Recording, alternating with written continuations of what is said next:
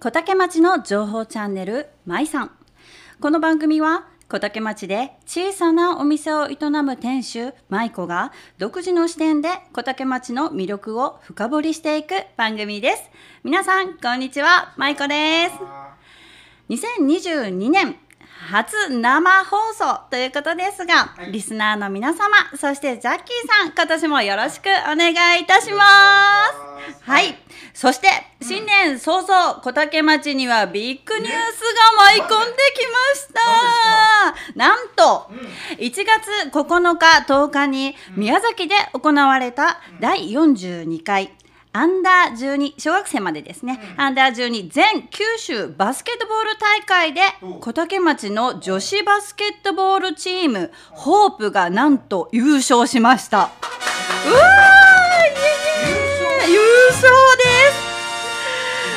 す。で先日ですね監督の椎葉さんにお話を伺ってきたのですが、まあ、小竹町にあるチームなのですが小竹町在住の子に限らず、うん行橋や宗像など遠方の方から通われて練習に励んでいる部員も多いとのことでして、はい、週に4日小竹体育館で火曜日と水曜日そして植木小学校で木曜日、うん、金曜日どちらも夕方5時から7時まで練習されているとのことです。保護者の、ね、方々も送迎など週4回サポート面で大変だと思います。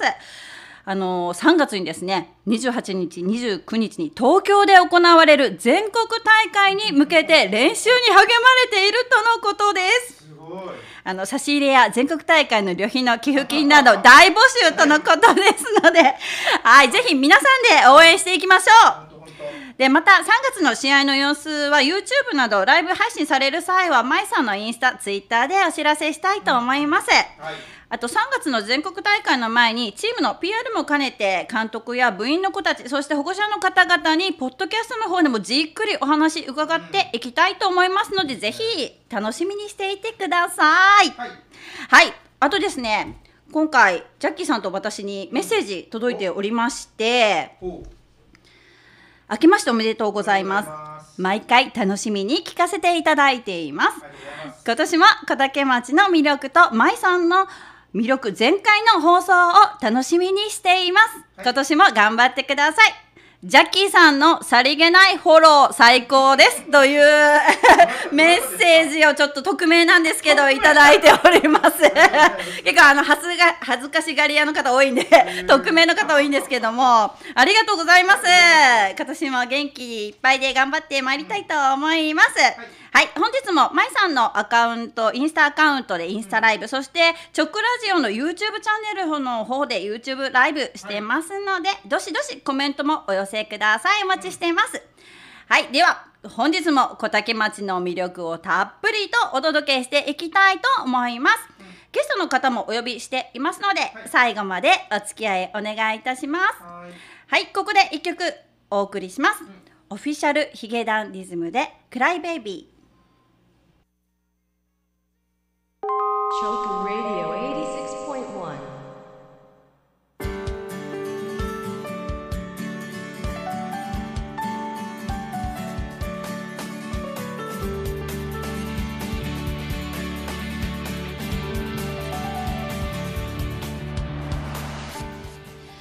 本日のゲストはイラストレーターのさとこさんですさとこさんとお電話がつながっていますのでお話を伺っていきたいと思いますさとこさんはい。今日 今日はよろしくお願いいたします。お願いします。ありがとうございます。少しあのさとこさんのご紹介をさせていただきます。あのイラストレーターと今ご紹介させていただきましたが、さとこさんはね、はい、他にもさまざまな活動をされていますので、その辺も深掘りしていきたいと思います。はい、ではあのまず能形在住のさ子さんなんですがイラストレーターのお仕事がきっかけになり小竹町の五徳にある NPO 法人筑豊教学者虫の家障害者施設のスタッフとして障害者の方の活動の支援をされておられます。本日は虫の家の勤務中ということでお忙しいところありがとうございます、さとこさん。はい大丈夫です。ありがとうございます。あの虫の家のことについてまずお伺いしていきたいんですけども、虫の家との関係は、まあ最初は絵の先生として芸術活動の支援をされたのがきっかけということなんですよね、さとこさん。はい、そうですね。14年ほど前ですけど、はい。まああの絵の指導できる人がいないかということでボランティアで関わらせていただいてました。あ、ボランティアで最初。関わら関わって、うん今ではあのスタッフとしてもあの働きになられてるということで。そうですね。はい。はい。でこの前ですね打ち合わせの時に、うんあのただの障害者施設じゃないんですよっておっしゃっていましたが、虫の家について、あまあ、はいどんな場所でどんな活動をされているのか教えていただけますか？そうですね。あのまあ普段あの働いてお金を稼ぐというようなまあ障害者施設ってたくさんあると思うんですけど、えっとそういう形とはちょっと違って NPO 法人として障害者障害を持っている方もあのまあ生きがいだったりあの日常生活のこうができるようになったりとかそういった障害者の方のためのスペースというのをあの30年以上前にいろんな方があの作ろうということで立ち上がった場所、まあ、居場所っていうところですね。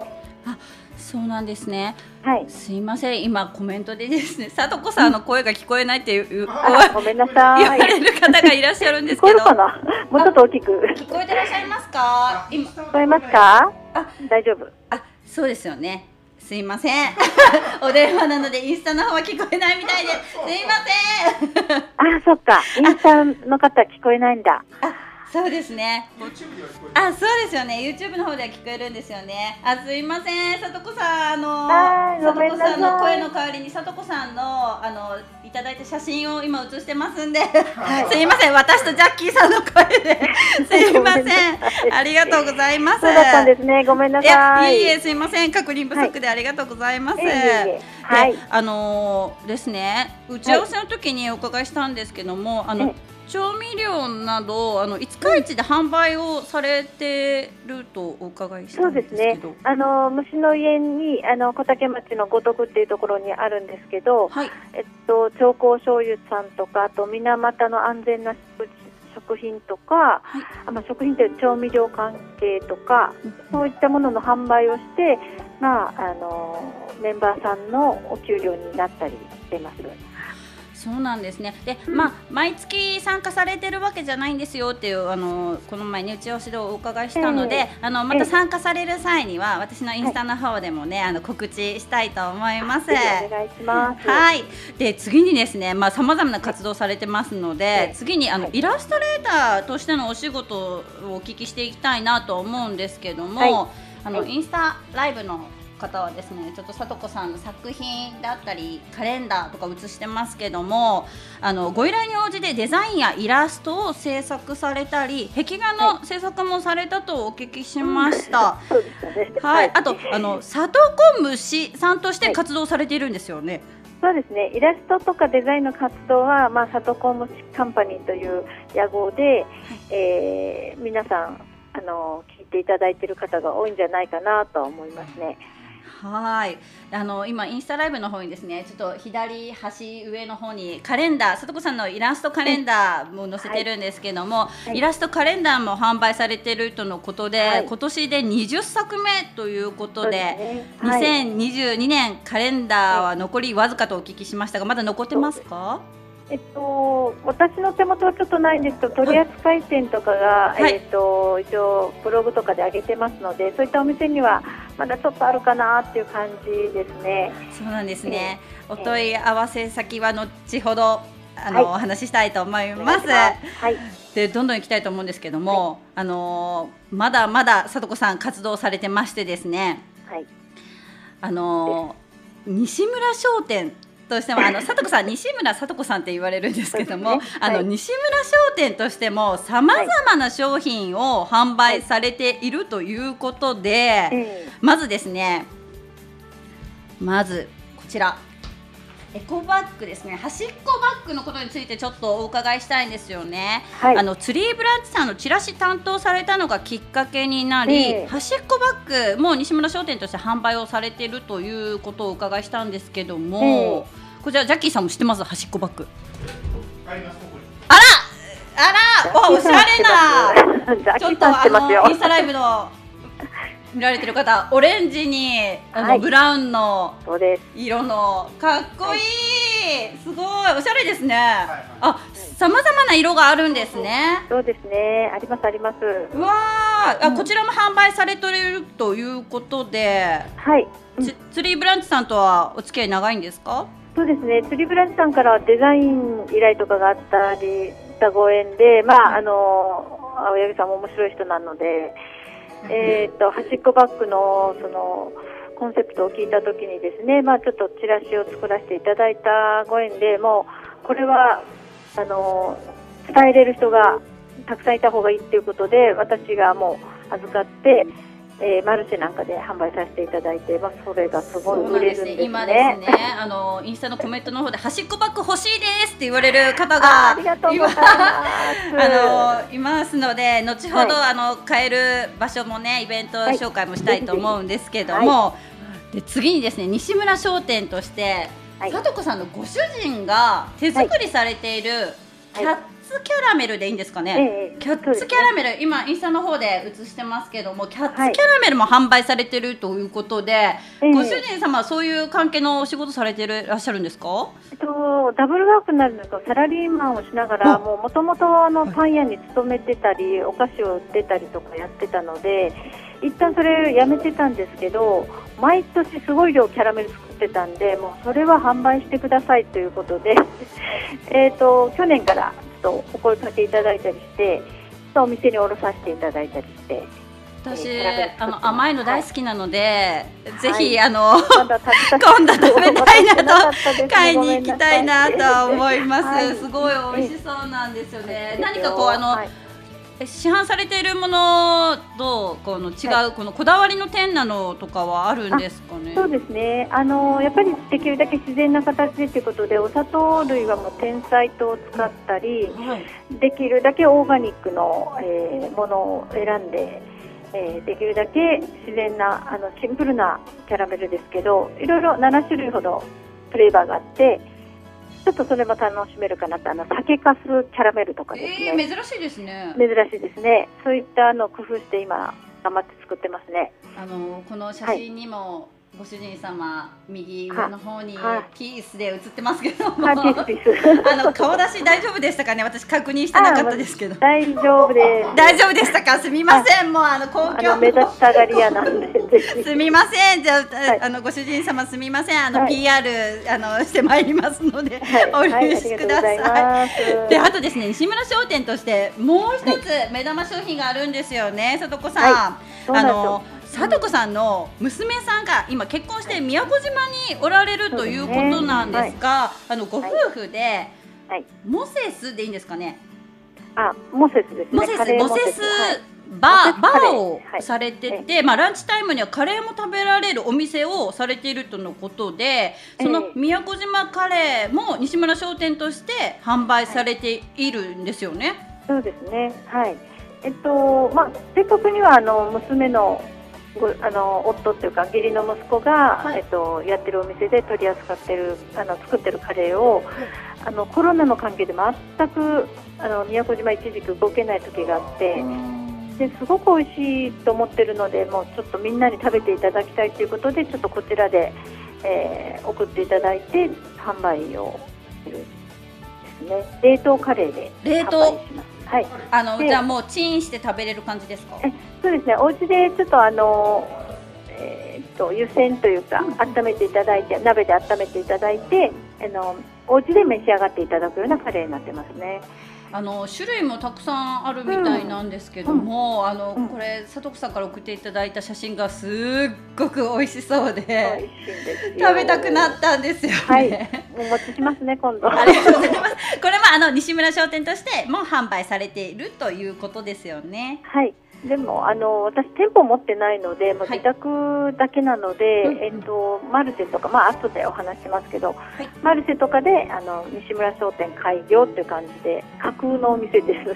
あじゃあ丸イベントやあとあの、さとこさんインスタもされてますがインスタ直接 DM でお問い合わせとかも可能ですか、もちろんぜひぜひお待ちしてます。ありがとうございます、はい。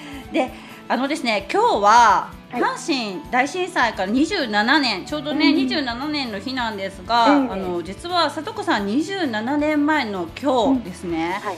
生まれたばかりのその宮古島に行かれている長女の娘さん。はい、とご主人様の3人でえ明石沖のフェリーの中で震災体験されたということで。えあのもう27年経つ経ちますが今、さとこさん思うことだったり伝えたいことありますか、そうなんですよね。あの実際被災はしてないんですけど、本当に27年前1ヶ月半だった娘産んだばかりの娘を結婚式でちょっとこっちに戻ってきてて、で私の周りはし有名な話なんですけど、あの神戸に大阪に住んでいたもので神戸にフェリーで帰る明石沖でその地震にあって。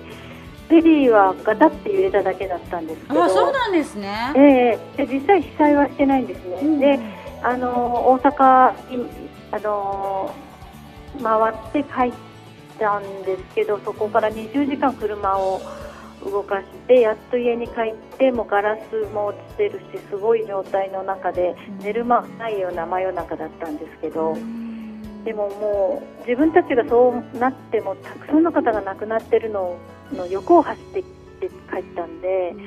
もう生きていることの奇跡というか命があることの不思議さみたいなのがそこからもずっとこうこう変わらないというか、ううんん、だから今日たまたまお電話今日する日に今朝のニュースで27年経ったって言って、娘も27歳なので。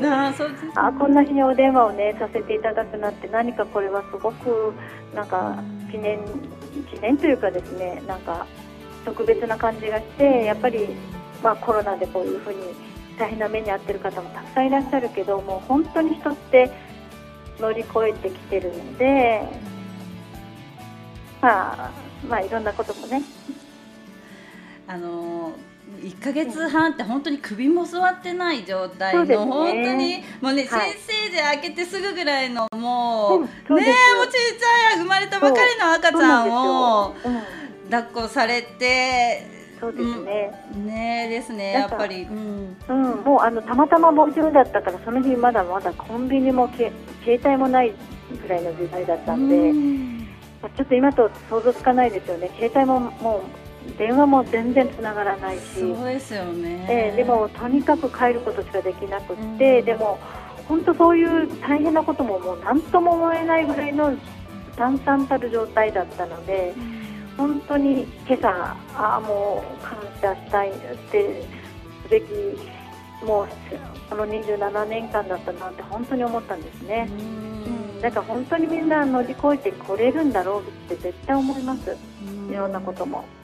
そうですよね、まあ、今コロナで大変な、ね、方もいらっしゃいますし、まあ、医療系で働かれてる、ね、方など本当にすごい大変な思いをされてあの皆さんのために働かれてるとは思うんですけども、やっぱり、ね、27年経ってでもやっぱりすごい思うことありますよねやっぱりすごい生きてるだけでっていうことだったりですねそうですね命の大切さって本当に。やっぱりそう経験されてる方だからこそ、ええさらにこう強く思えるのかなとは思うんですけども、すごい貴重なお話ありがとうございます。ありがとうございます。ありがとうございます。あの、今日娘さんあの後から見られてください。宮古島カレー、ね福岡で筑豊で PR してます。はい。ありがとうございます。ええはい、でそしてですね先ほどあのイベントの時しか買えないんですよっておっしゃってましたが、あの今から一番近いところで1月すいません、はい。これ27日2月の27日しか載ってないんですけどチラシの方ですね。あの、はい。1月30日日曜日はい。と2月の27日の日曜日、えっ、と時間はですね10時から16時まで4時までですね。直方市の由比村で行われるプチマルシェ、に参加されると参加される予定ということで、ええそちらの方で宮古島カレーだったりキャラメルあの端っこバッグ買えますか？えそうですね。あのーいろんなものを扱ってるので、今回初めてそのまとめて西村商店として扱うので、はい。カレーだったり端っこバッグだったり、まあ私のちょっとしたポストカードだったり、あと何だったっけ、いろいろありますね。キャラメルだったり、一応もう全部並べてみたいなと思うので、はい。でカレーはポークジンジャーって新商品が出ます。お新商品お披露目ということで、はい。ええええ。美味しそうですね名前聞いただけでも。まだ私も食べてないんですあそうなんですね。はい。まあ、じゃあその1月30日と2月27日のプチマルシェに行くとあの里子さんにとご主人にも会えますよということですかね。えちょっと主人はね、あのー仕事かもしれないので、あはい私一人立ってますので。そうなんですね。里子さん、里子さんにも会えてカレーも買えるということで、はい。ぜひぜひ。ありがとうございます。います。はい、またこちらの方、あの、すみません、こちらのチラシは27日しか書いてないんですけども、インスタグラムの方で、あの、はいちゃんと写真を掲載したいと思います。はい。ありがとうございますあとですね、さとこさん、インスタグラムもされてまして、そ,、ちらの方でさとこさんのイラストなどなどうん見れるので、インスタのはいご紹介させていただきます。インスタグラムがですね、えっ、と、さとこアンダーバー虫ということで、うん S. A. T. O. K. O. アンダーバー M. U. S. H. I. ということで、そちらの方でもご覧いただけるかと思います。いあと、さとこさんですね、さとこ虫ブログとしてブログもされているとのことで、そちらの方でも写真とかは掲載されしてますかね？そうですね。あのカレンダーにカードがついてるってちょっと特別なカードで、そのカードの意味をはい。ブログで上げるだけのブログみたいなもんなんですがうん、それがかなりのアクセスをしていただいてて、カレンダーのカードの意味を知りたいっていうので、皆さん見ていただいてるみたいですね。私も後ほど拝見したいと思います、はい。ゆっくり。ありがとうございます、はい。まあ、あっという間にお時間経ってしまったんですけども、い。さとこさん最後にリスナーの方へのメッセージなどありますか？そうですね、なんか今回こういった、まあの1月17日という記念あの思い出の日に、えつながっていただいて、すごくなんかあのありがたいし、また広がりとかつながりとかを、まあ、あの住んでるところからもね、あのつながっていけるんだなと思って、私とかはもう人あってのお仕事なので。本当に今回いい機会いただいたし皆さんにいろいろねいろんなところでお会いしたいなと思いますのであの気軽に見たよとか聞いたよとかって声かけていただいたら嬉しいです。ありがとうございますはい。すみません。あの、さとこさん、もう一つありました。ごめんなさい。あのなんだろうですね、さとこさんですね、あの、ジャッキーさんも知ってるかと思うんですけども、の方の方で制服のリユースすいみません、そちらの方も活動されてまして、はいこちらの方ですね、結構あの深掘りしたいなと思ってまして、小竹町のあの中学生の制服とかもあの関係してあるかなと思うので、こちらの方はあのがっつりとポッドキャストの方で取材をさせていただこうかなと 思っておりますはい、はい伺います。はい。ありがとうございます。あっという間にもうまだまだ聞きたいお話たくさんあるんですけども、はいまたあのポッドキャストの方でさとこさんはいよろしくお願いいたします。はい、ありがとうございます。はい、あさとこさんあの電話ですが出演してみてどうです？すいません、私あの今日半年記念で6回目なんですけども、あのまだまだ拙い点ありあるかと思いますがすみません。ありがとうございます。ありがとうございます。また今後ともよろしくお願いいたします。はい、よろしくお願いします。ははい、では、さとこさんのリクエスト曲いきたいと思います。い。では、ゆきでコスミックボックス。Shoku Radio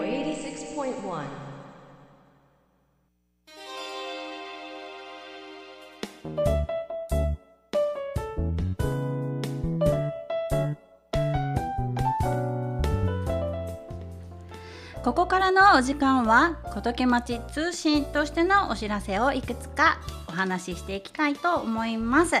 まずですねブック交流会ですね。小時町が主催するブック交流会についてお話ししていきたいと思います。はい令和3年度になりますね。第2回ブック交流会ということで今回はですね理科読ってなーに光で遊ぼう鏡で遊ぼうというタイトルでですね内容は読み聞かせと理科教室を合体させた理科読をテーマに理科や科学を題材にした絵本の読み聞かせや理科実験を行い参加者の方々に理科や科学を身近で面白いと感じてもらうとともに理科読とはどういうものなのかを知ってもらうことを目的に実施しますということでですねえっと、日にちが1月25日火曜日の時間が10時から12時までですね2時間になります場所は小竹町中央公民館ですね。えー、っとですね飯塚市を拠点に活動されている読み聞かせグループ理科読飯塚の皆さんを講師にお招きします。ということで興味のある方はぜひご参加くださいというメッセージいただいております。申し込み締め切りが1月24日前日ですね。24日の月曜日までということで参加費無料とのことです。定員が20名ですのであの気になる方お早めにあのお問い合わせください。お問い合わせ先は小竹町中央公民館0949の62の0452までお問い合わせください。はい。次行きます。どんどん行きます。今日もたくさんです。今日ももう盛りだくさんです。はい。次のお知らせです。次はですね絵本館木の歌からのお知らせ参ります。まずはですね特集展示のご紹介ということで今インスタの方にも載せてますがエドワード・ゴーリー。でこれですねうろんな絵本たちって書いてるんですよ。これ先ほどあれこれ打ち間違いかな？うろんなで合ってるのかな？これいろんなの間違いかなと思ってタミさんに確認したらあの合ってるそうです。はい。いろんな。うろんな絵本たちということでこちらはですねアメリカの絵本作家エドワード・ゴーリーさんという方がいらっしゃるみたいで独特の韻を踏んだ文章とモノクローム線画によってユニークな作品を特集。まあ、絵本という体制でありながら道徳や論理観を冷徹に押し合ったナンセンス。残酷で不条理に満ちた世界観。はまさに大人のための絵本として世界各国でカルト的人気が高く多くの熱狂的なコレクターを生み出していますということでですね、まあ、そんなエドワード・ゴーリーの絵本の中に登場する子どもたちは健やかに育つわけではなく時には意味もなく殺されてしまうことも。正しくは意味は語られないと言った方がいいのかも。意味のない死は暴力的で悲惨です。殺される話ばかりではありませんが論理観や道徳とは無縁の不条理で残酷な暴力が支配する世界。うっすら寒い気分になる反面なぜか引きつけられてしまう。そんな非道徳的な魅力がエドワード・ゴーリーの絵本には詰まっています。というメッセージをタミさんから頂いてますが代表作として「うろんな客」いろんなじゃないです。うろんなですね。不幸な子供。ギャシュリークラムのちみっ子たち。おぞましい二人華々しき花味、まあ、タイトルから言ってなんかちょっと独特なタイトルですね。などなど他ゴーリー作品30作品を展示していますということで展示の期間がですね1月6日もう今展示されてます。1月6日の木曜日から一応予定では3月29日の火曜日まで展示されるということであの気になる方ぜひぜひ絵本館の方に行ってみてください。してもう一つおひらお知らせが あります。すいません。お知らせ あります。あの木の歌コーヒーでホットのコーヒーしませんか？ということでですねあのかの希少種ゲイシャという豆があるらしいんですけどもすごいお高い豆があるみたいなんですよね。この前あのポッドキャストでもタメさんに聞いたんですけどすっごく高いみたいであのゲイシャを使った超贅沢ブレンドコーヒーを1杯300円で。販売、あのーしているということで、あのーコーヒー好きな方ねぜひぜひあの希少なあの超貴重なホットコーヒーをですねこの 寒い時期にぜひぜひということであのテイクアウトもできますし、あの今週からですね私のパンダ営業日に同行して一緒に販売してくださるということで、えっと、大体のお時間が11時半小竹町中央公民館そして12時小竹町役場にても買えます。大体木曜日営業日が多いので木曜日のそのお時間に来られるとあの予約なしでも買えます。はい。でお問い合わせ先は小竹町絵本館木の歌。お料理中野の2階になります、電話番号が090-3572の9887 090-3572-9887になります。はい、では次のお知らせに行きたいと思います。次はですね、遊びのサークルになります。こちらがですね、遊びのサークル、1月はですね、ちょっと日程の予定で活動なかったんですけども、その代わり2月に2つの活動がありますので、ご紹介したいと思います。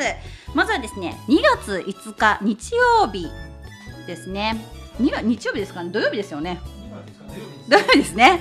2月5日土曜日になります。吉田さんこれ合ってますかね？だいぶもうのあの抜けてるかな？2月5日土曜日ですかね。10月からあすいません10時から午前10時から12時まででですね。2月5日はですねニューイヤーだニュースポーツボッチャに挑戦しよう。というタイトルでボッチャってなんか聞いたことあるなと思ったんですけど CM でなんかないですか、C、CM で何かの会社の CM でそのボッチャの子供たちがしている映像が映ってるっていうのを見たことあるんですよね。でああれだと思って。で内容はですねこの時期は毎年必ずニュースポーツ体験をしています。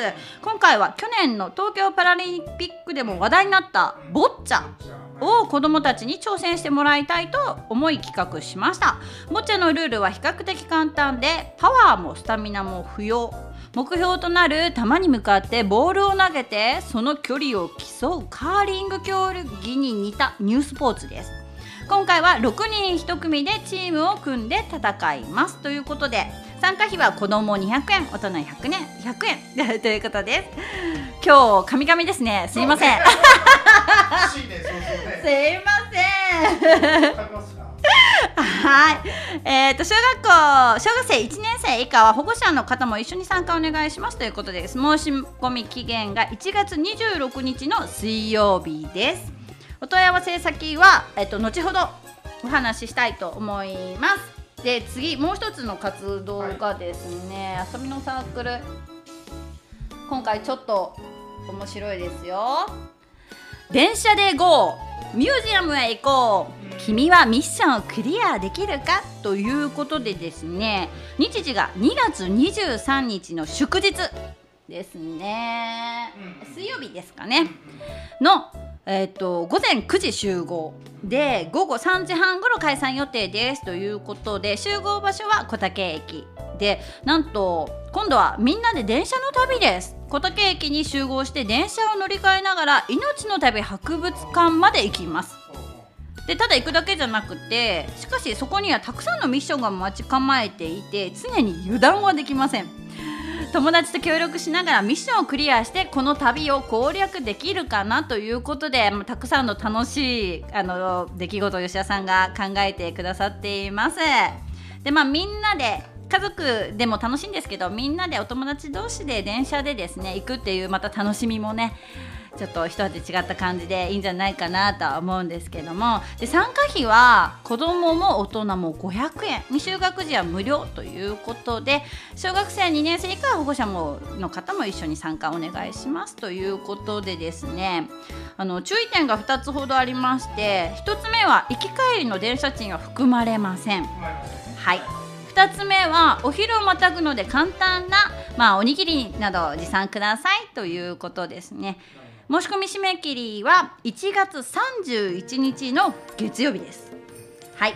で、えっと詳細載ったチラシまたあのインスタの方でもツイッターの方でも上げたいと思いますのでそちらチェックしてみてください。お問い合わせ先はですねあのー遊びのサークルアットマーク gmail.com もしくは、えー、とインスタグラムで遊びのサークルでご連絡ください。ということで Google でおむすびでも検索できます。ということです。もしくはあのお問い合わせ先わからない方はまいさんの方のインスタグラムやツイッターから DM からでもねあのお問い合わせくださったらあの教えますのでぜひぜひ気になる方はあのきっと遊びのサークルえー、と先月ですねクリスマス会があったんですけど、えー、と60名ぐらい。もうすごいあの楽しくワイワイガヤガヤもう子供たち、まあ、クリスマス会というのもあってすごいあのプレゼント交換とかもあったのでもうすごい楽しんでたのでもう本当毎月毎月あの参加される方も増えていてですねあのワイワイ楽しくみんなでやっておりますのであのこれは小竹町以外の方も参加 OK ですので皆さんで楽しみましょう。ぜひぜひ2月は盛りだくさんで2つの活動がありますのでお問い合わせください。はい、ですいませんもう一つお知らせさせてください。これは小竹町通信ではないんですけども。吉田さんまだいました。2月5日でいいかね2月5日土曜日ですかね日曜日ですかねちょっと確認あのコメント入ったらお知らせしますはい。でもう一つのお知らせがですねこのまいさんもポッドキャストと直ラジオの方のまいさんの TikTok アカウント作りました。わいわいわいわい。すごいね。あのですねあのどうにか PR したくて。あのですね毎回打ち合わせだったり収録、まま生放送もそうなんですけども毎回すごいわあいい収録だったなって思うんですよ。でこれをあのまああのせっかく時間を使ってくださって打ち合わせも収録もねゲストで出ていただいてる皆さんのうんお時間せっかく頂戴してるのでもうそのお時間も含めすごい有意義な時間を過ごさせていただいてですねもっといろんな方に聞いていただきたいなと思いましてあのやっぱりポッドキャストだったり直ラジオのジャッキーさんも YouTube の方で残してくださってますので生で聞けない方もぜひぜひあのそういうアーカイブで聞いてほしいなと思いましてどうしたら宣伝できるかなと思ってまあインスタアカウント作ってみたり Twitter アカウント作ってみたり YouTube 作ってみたりってしてまだまだ PR したいんですよ。そして最近流行っているショートムービー、はいえー、とインスタでもリールであって、えっと YouTube でも YouTube ショートってありますよね、60秒ぐらいまであのあのサクッと宣伝できる PR できるということで TikTok アカウントを作って、まあ、TikTok の方でも今日の直ラジオも PR させていただきました。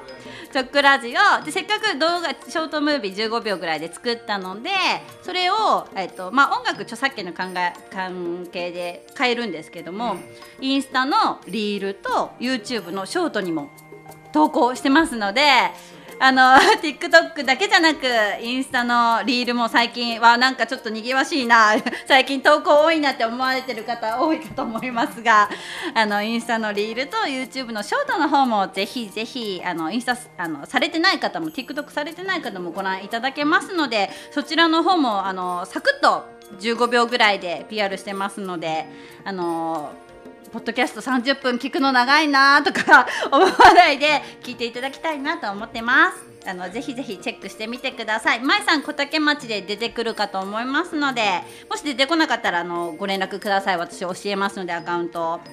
はい、すいません盛りだくさんになっちゃいましたが、ここで一曲お送りします。はい今流行っているノーベルブライトで月見草。